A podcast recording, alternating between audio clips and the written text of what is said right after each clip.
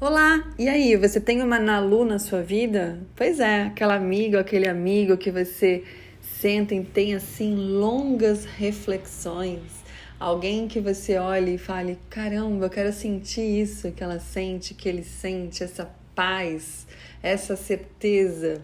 E aí, você tem uma Nalu na sua vida? Vamos ver aqui um texto do Arnaldo Neto, onde ele fala, sim, da Nalu, mas fala principalmente de algumas análises importantes ali para caminhar para a felicidade. Vamos lá? Ambição versus acomodação. Acordo, água, meditação, leitura, escrita, treino, banho, carro, estrada. De Lisboa para Cascais. Para visitar a Ana Luísa, uma grande amiga de infância. Não nos vemos com a mesma frequência dos tempos de colégio, mas todas as vezes em que trocamos, saio do papo com profundas reflexões. Ana Lu nunca teve medo de seguir o coração. Tamanha coragem a levou para o litoral lusitano, onde mora em uma vila encantadora, ao lado de um parque que desemboca na praia. Minha brother de escola me levou para passear. Passeando por todos esses pontos enquanto ela falava da própria vida, escutava a voz de uma pessoa realizada, como nunca antes ouvi. Ao chegarmos em casa, o pacífico debate se aprofundou e começamos a comparar o estilo de vida de Portugal com os dos Estados Unidos. Os argumentos favoráveis aos lusitanos, vamos lá?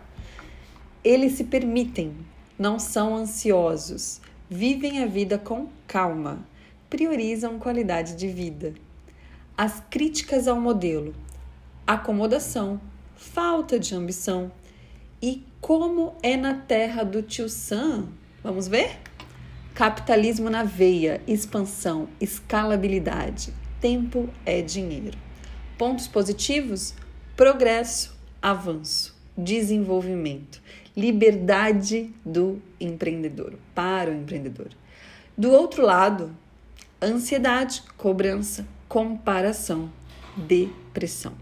Quem ganha? Para mim, o critério só pode ser um: vence quem é mais feliz. Eu tenho muitos amigos realizados que seguem o sistema americano, mas poucas vezes vi alguém tão em paz quanto minha parceira de longa data não tem uma resposta para o embate, mas falar que a saída está no equilíbrio é muito fácil. Vamos lá, mas vamos, vamos, vamos ver como encontrá-lo? Eu vou deixar essa para você, combinado? Com qual das vertentes se identifica mais?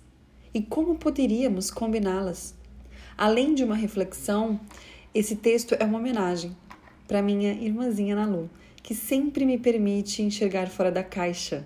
Sua felicidade me deixou ainda mais feliz. Obrigada por sempre me acolher como família.